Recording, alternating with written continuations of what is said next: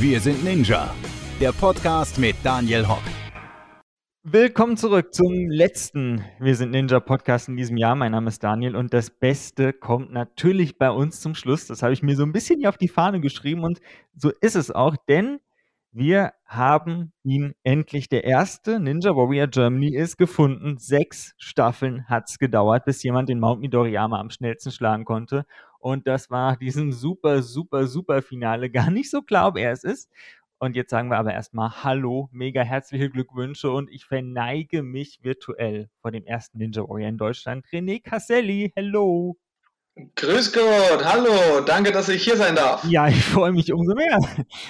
Ach Gott, wir haben äh, wirklich so, so viel, worüber wir sprechen könnten. Äh, aber wir fangen natürlich mit gestern an, mit dem Allerspannendsten, also dem großen Finale. Ähm, es war ja quasi so eine Art Showdown, also ganz am Ende zwischen dir und Moritz Hans. Ähm, bevor wir gleich über dich am Seil sprechen, äh, der Moritz durfte ja als erstes ran. Äh, hast du eigentlich mitbekommen, wie schnell der war und ob der überhaupt gebuzzert hat rechtzeitig?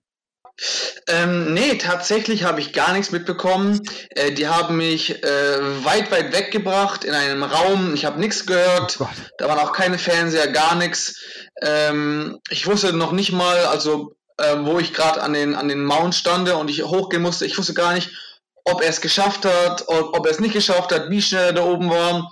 Ich habe in dem Moment einfach äh, zu mir gesagt, ähm, mach einfach, wie du es immer im Training machst, mhm. ähm, hau das Beste raus und wenn, äh, wenn du halt schneller warst, okay, dann hast du gewonnen. Mhm. Wenn der Moritz schneller war, dann hatte er es einfach mehr verdient, weil er dann halt mehr trainiert hatte. Aber ich wusste eigentlich gar nichts. Krass. Also ich kann mir vorstellen, es muss ja eine extrem psychische Belastung sein. Äh, war das auch bei dir so oder bist du das so ein bisschen gewohnt? Weil du bist ja auch so ein bisschen Show durch den Zirkus und so weiter. Das kennst du ja eigentlich so. Ja, genau. Also ich meine, ich ähm, trete normalerweise tagtäglich vor Tausenden von Menschen vor. Äh, deswegen bin ich das schon ein bisschen gewohnt, diese ähm, Aufregung. Ich kann das halt natürlich gut kontrollieren. Aber wenn du natürlich weißt, okay, es geht jetzt in den nächsten 20, 25 Sekunden um 300.000 Euro, mhm. das ist natürlich noch wieder eine ganz andere Hausnummer und ähm, da kann man halt die, Navi die Nervosität nicht so ähm, ja, gut unter Kontrolle halten. Aber ähm, es hat Gott sei Dank ähm, gut geklappt. Ja, das hat's. Das haben wir gestern gesehen. ähm, kannst du, wenn du jetzt auch ähm, vor dem Mount stehst und da dann auch hochkletterst, ähm, kannst du da auch kopfmäßig abschalten oder wie? Nimm uns mal so ein bisschen mit in deinen Kopf rein, was da vorgeht. Ja, also ähm, ich habe ja Mount äh, sehr intensiv zu Hause bei mir ähm, seit über zwei Jahren trainiert. Ja. Ähm, da bin ich fast äh, jede Woche vier, fünf Mal äh, meinen Mount hochgeklettert. Ähm, und ich habe da natürlich halt eine perfekte Technik ähm, äh, mir angeeignet. Und mhm. ich wusste auch direkt, dass ich ähm, in der Lage bin, den Mount in gute 21, bis 23 Sekunden hochzuklettern. Oh. Und ähm, tatsächlich hat sich äh, mein Mount oder der, äh, mein, ja, mein Lauf äh, an Stage 4 ja. in der Show genauso angefühlt wie bei mir im Training. Ähm, also es war eins zu eins wie bei mir zu Hause und das war natürlich die beste Voraussichtung. Ja klar, also wenn es sich dann natürlich auch so anfühlt, als wärst du zu Hause, ist natürlich, also was Besseres kann ja gar nicht passieren. Hast du zu Hause genau. auch wirklich so ein, auch so ein 20 Meter Seil oder wie? Ja, genau. Also ich habe ja äh, bei mir zu Hause selber ein, erstmal einen äh, 130 Meter Parcours, ein Ninja Parcours gebaut, ja genau, mit ähm, über 25 Hindernisse und im Anschluss habe ich dann auch einen Mount, der tatsächlich 21 Meter ist. Ja? Äh, ja, genau, das ist 21 Meter. Ich habe den einen Meter höher gemacht als in der Show. Ähm, ich mache es immer gerne ein bisschen schwerer als in der Show, weil ich es dann einfach ähm, ja, leichter habe. Ja, also bei dir könnte man eigentlich die Sendung auch drehen, sozusagen. Also ja, sozusagen. So, ja. Was hast du da so rumstehen jetzt so an Hindernissen außerhalb, äh, außer vom Mount? Ja, also da habe ich einiges. Da habe ich jetzt hier diese, ähm, ah, ich kenne eigentlich nur die englischen Begriffe, aber ich probiere es mal auf Deutsch.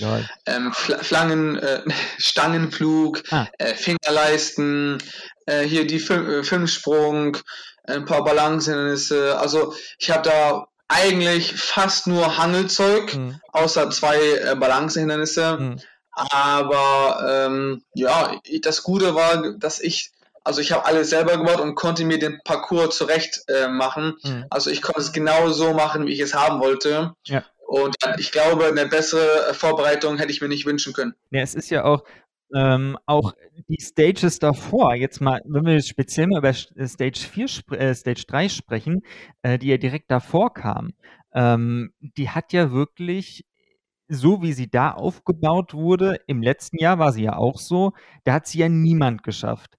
Ähm, warum hast du sie dieses Jahr geschafft? Ja, genau. Ähm, also ich habe mir auch tatsächlich die Stage 3 eins zu eins bei mir zu Hause nachgebaut. ähm, aber ich habe äh, noch fünf Hindernisse mehr gehabt als ähm, in der Show. Das heißt, meine Stage 3 war tatsächlich viel, viel schwerer als in der Show. Aha. Und das hat auch einige Monate gedauert, äh, bis ich ja meine Stage 3 äh, gemeistert habe. Mhm. Und ich wusste dann äh, tatsächlich, dass ähm, ich bereit bin für, ja, für die sechste Staffel. Und ich habe auch ein Video davon und äh, hatte das sogar noch am finale Tag selber mhm. den Moritz ähm, gezeigt. und dann guckte er und meinte, wow, dann ist das Stage 3 heute eigentlich Kinderfasching für dich. Ja. Und dann meinte ich, ja, eigentlich müsste Stage 3 sehr machbar sein für mich. Ja.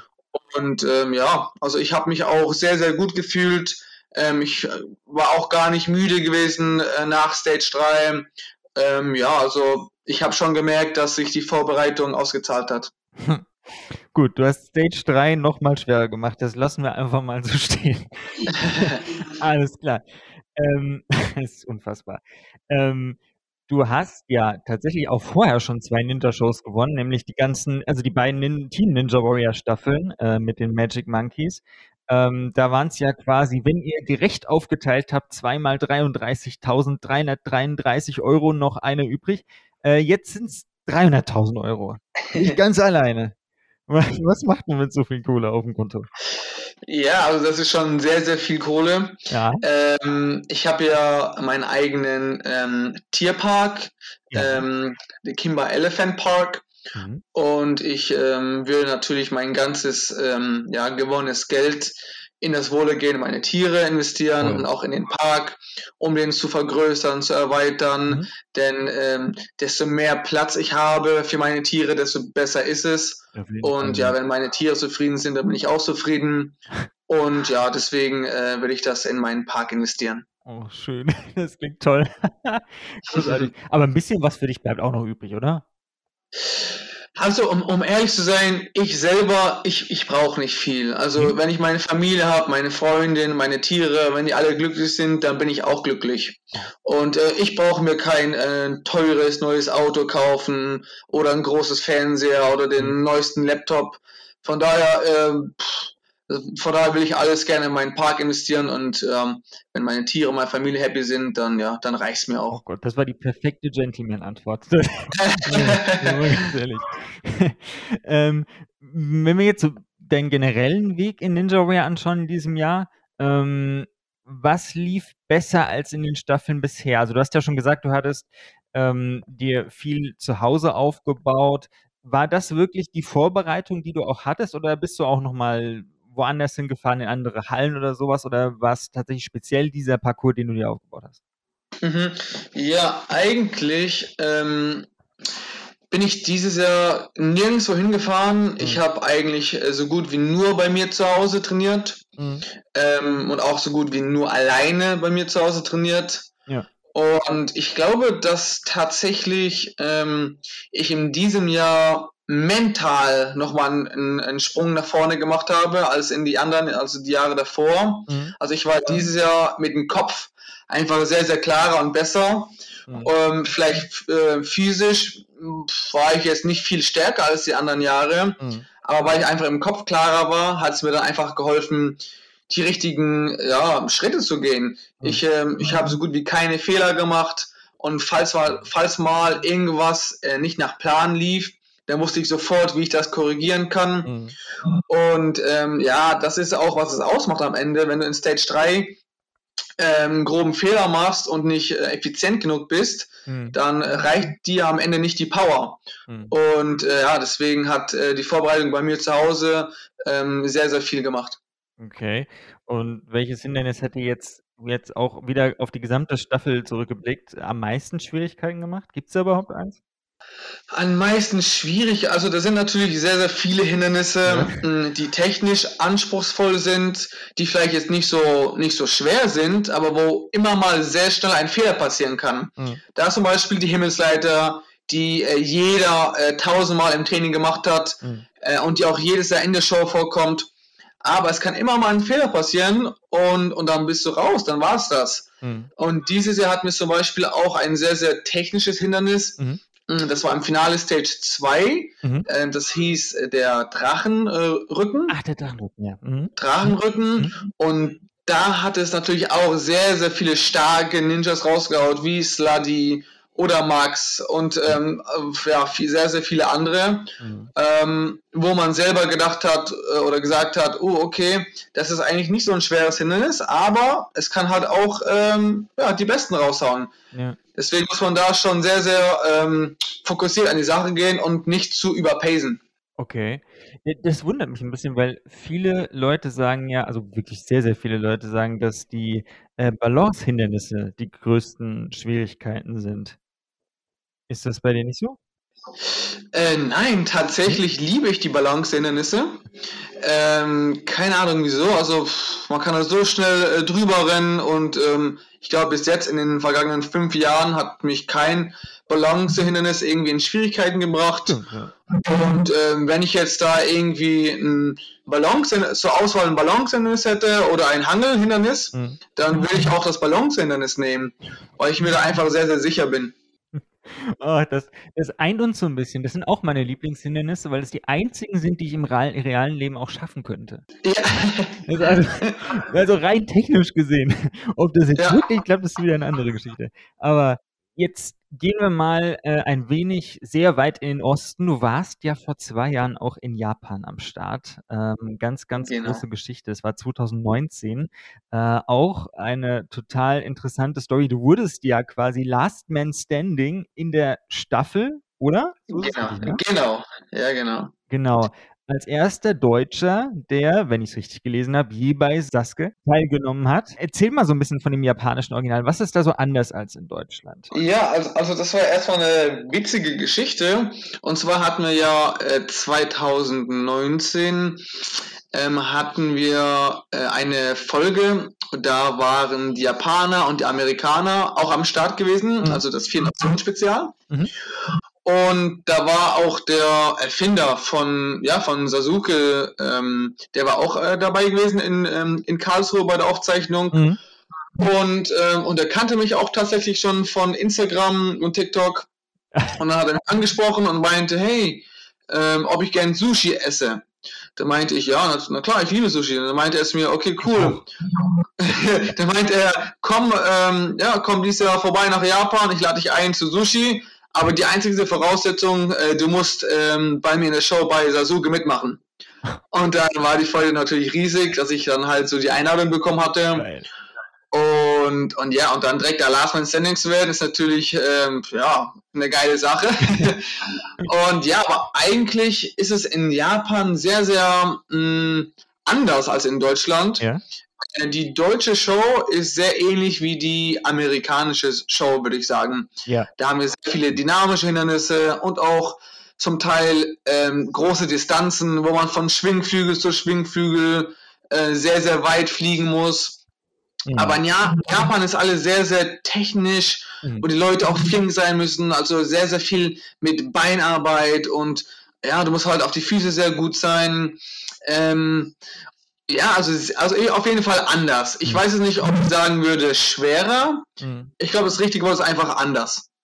Ja, das, ich habe ich hab auch mal so ein paar Ausschnitte gesehen. Also das ist schon, schon äh, ziemlich unterschiedlich. Man, die deutsche Version, wie du es gesagt hast, orientiert sich ja wirklich sehr an der amerikanischen. Es kommen ja auch viele Hindernisse, die in Amerika im Jahr zuvor kommen, kommen dann im nächsten Jahr auch in, in der deutschen Version. ähm, wir hatten die Megawand, äh, wir hatten den Power Tower, auch aus Amerika. Was ich jetzt ganz in der aktuellen Staffel eben von, in, von Amerika ganz spannend fand, ist, dass es, falls, hast du, hast du das schon gesehen, die, die aktuelle amerikanische Staffel? Ja, ein paar Folgen habe ich schon gesehen. Ja, da ist, äh, was ich mega spannend fand, ist diese, diese Entscheidung, wo du dich entscheiden konntest, welches Balancentennis du machst. Ja, genau. Das, das ist, das ist cool. Das ist total spannend. Ich kann mir vorstellen, dass wir das eventuell nächstes Jahr auch bei uns sehen. Äh, oh, das wäre nice. Ich hoffe tatsächlich, dass wir in Deutschland im nächsten Jahr ähm, dieses Unterwasserhindernis haben. Ach, ja. Das, das gibt es bei den Amis und in Japan gab es das auch. Ja. Und das habe ich auch gemacht in Japan und ich fand es total geil. Das ist das, wo du dich diese, durch diese Türen da durchtauchen musst, ne? Ja, genau. Also in, in Amerika, du, mhm. ja, musst du so durch Türen durchtauchen, musst du die anheben und dann drunter hertauchen und so. Aber in Japan war es tatsächlich so gewesen, dass du in so ein Becken reinspringst mhm. und, und da ist dann wie so eine Strömung, so eine Gegenströmung und du musst dann ja gegen die Strömung schwimmen, so 10, 15 Meter schwimmen, ja. bis du am Ende des Beckens angelangt bist und dann ja, gehst du so eine Leiter hoch und dann machst du weiter. Mhm. Und ähm, ja, auf jeden Fall schon ähm, cool. Coole Erfahrung. Ja, das äh, kann ich mir sehr gut vorstellen. Ähm, was ich auch, was ich auch ganz witzig finde, hatte ich, äh, als ich einmal so einen Clip gesehen hatte, war so ein Hindernis, wo du äh, dich in dieses, ich, oh Gott, jetzt fällt mir gerade dieser Name nicht ein, dieses Hindernis, wo du dich äh, in diese Glasscheibe mit den Beinen und Armen äh, pressen musst. Mhm, genau, und, und es rutscht dann so runter. Und es rutscht runter, ja. ja. Das ist geil, ja, genau. Das ist mega. Hast du das auch gemacht? Ja, genau, das habe ich auch gemacht. Das war in Stage 1, glaube ich, das, lass mich im Nachdenken, das dritte Hindernis. Ja.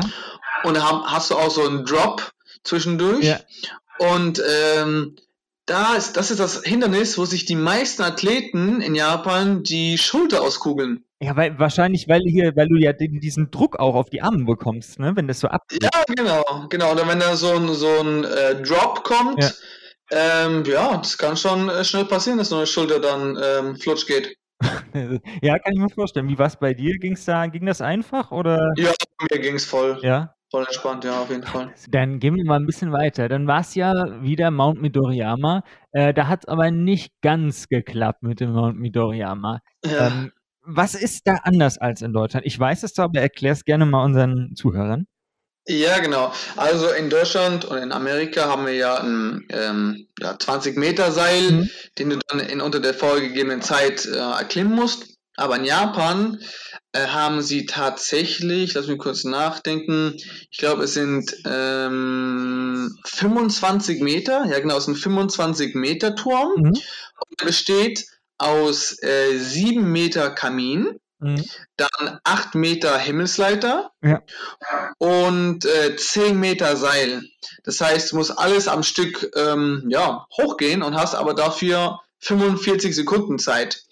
Das heißt, äh, nachdem du den Kamin hochgesprintet bist, mhm. musst du tatsächlich äh, 15 äh, Himmelsleitersprossen machen. Und, und bei mir war es so gewesen, dass ich nach der zehnten, also ich glaube bei der elften Sprosse, ähm, ja, kam ich schräg rein in der, in der Sprosse mhm. und wollte es dann nochmal korrigieren und bin dann äh, leider rausgerutscht.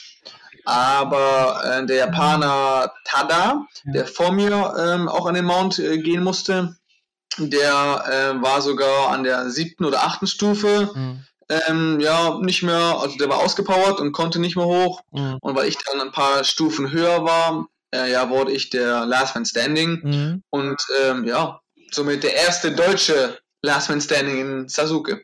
Ja, mega krass.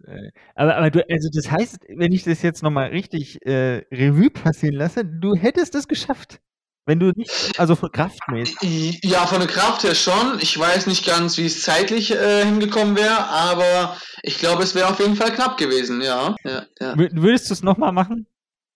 Auf jeden Fall. Ich ja. habe ja ähm, wieder eine Einladung bekommen Ehrlich? von ähm, ja von Inui, so heißt der Erfinder von äh, Sasuke. Und ähm, ja, ich bin mal gespannt, äh, wie es beim nächsten Mal für mich ausgeht. Ja, dann kommt die große Revanche. Ja. Auf jeden Fall. Das war doch, glaube ich, am Silvester war das doch so eine Live-Sendung, ne? Genau. Also ähm, tatsächlich musste ich zweimal nach Japan fliegen, mhm. äh, weil wir Stage 1, 2 und 3 vom Finale im November mhm. aufgezeichnet haben. Ja. Und äh, Finale Stage 4, also der Mount, der wurde am 31. Dezember aufgezeichnet. Mhm. Das heißt, ich musste circa einen Monat, nachdem ich Stage 1, 2 und 3 gemacht habe, mhm. wieder nach Japan fliegen und äh, durfte da halt äh, komplett frisch den Mount machen. Ja. Und das war tatsächlich ähm, ja so zehn Minuten vor Mitternacht gewesen. Das heißt, direkt nach meinem äh, Mount Run, ähm, ja, war auch schon Feuerwerk und alles am Start, weil es dann schon äh, Mitternacht war und Neujahr. Silvester feiern zwischen Mount Midoriyama und Sushi. Wie toll ist das? Großartig. ähm, gut, wunderbar. Also mega, mega interessant und äh, ich bin mal gespannt, äh, wie das dann in deiner Revanche in Japan aussehen wird. Ich freue mich, äh, da was drüber erfahren zu können. Ähm, Jetzt blicken wir nochmal ganz kurz zuletzt auf Ninja Warrior Germany. Ähm, jetzt gibt's ja, ich kann mir vorstellen, dass es 2022 noch eine Staffel geben wird. Ähm, bist du dann wieder dabei? Das ist eine sehr, sehr schwierige Frage, die ich äh, momentan noch nicht beantworten kann, weil ich es äh, tatsächlich nicht weiß. Aha. Ja, also ich meine, viele sagen ja, man soll aufhören, wenn es am schönsten ist. Das ist richtig, ja. Äh, das ist richtig. Und ähm, natürlich liebe ich die Show und den Sport über alles. Mhm. Und möchte das auch nicht so schnell jetzt äh, fallen lassen, wo ich gerade am, ja, in meiner Top-Form bin. Ja. Aber dann wiederum will man ja auch nicht schlechter abschneiden, als man ähm, ja im letzten Jahr gemacht hat. Ja. Deswegen äh, brauche ich da auf jeden Fall noch Zeit zum Überlegen. Ja. Und ich glaube, ich muss dann einfach auf mein Herz hören und ähm, ja, dann werde ich dann wahrscheinlich die richtige Entscheidung treffen. Ja, das glaube ich auch. Äh, wenn man, genau, das stimmt. Wenn man es erreicht hat, sollte man irgendwann vielleicht aufhören. Äh, da blicke ich in Richtung Yogi Löw. Aber gut, ah, das ist eine andere Geschichte. äh, genau. Äh, nee, also wenn du weitermachst, applaudieren wir alle. Wenn nicht, dann sagen wir alle oh, aber wir können es nachvollziehen, auf jeden Fall. Gut, äh, dann wünsche ich dir auf jeden Fall erstmal alles Gute. Wir sind gespannt, ob du nächstes Jahr wieder dabei bist. Du hast auf jeden Fall, egal komme was wolle, die Ninja Warrior Germany Geschichte geschrieben. Dann wünsche ich dir jetzt erstmal noch ganz viel Spaß im Elefantenpark, schöne Weihnachten und ja, viele, viele Grüße an die Heimat. Super, vielen, vielen Dank, Daniel, und danke, dass ich hier sein durfte und hoffentlich bis bald. Bis bald. Das war's dann quasi mit der zweiten Staffel von Wir sind Ninja Podcast. Äh, ich fand's gut, ihr hoffentlich auch. Und vielleicht machen wir auch noch eine dritte Staffel. Wer weiß. Erstmal bis zum nächsten Jahr. Tschüss.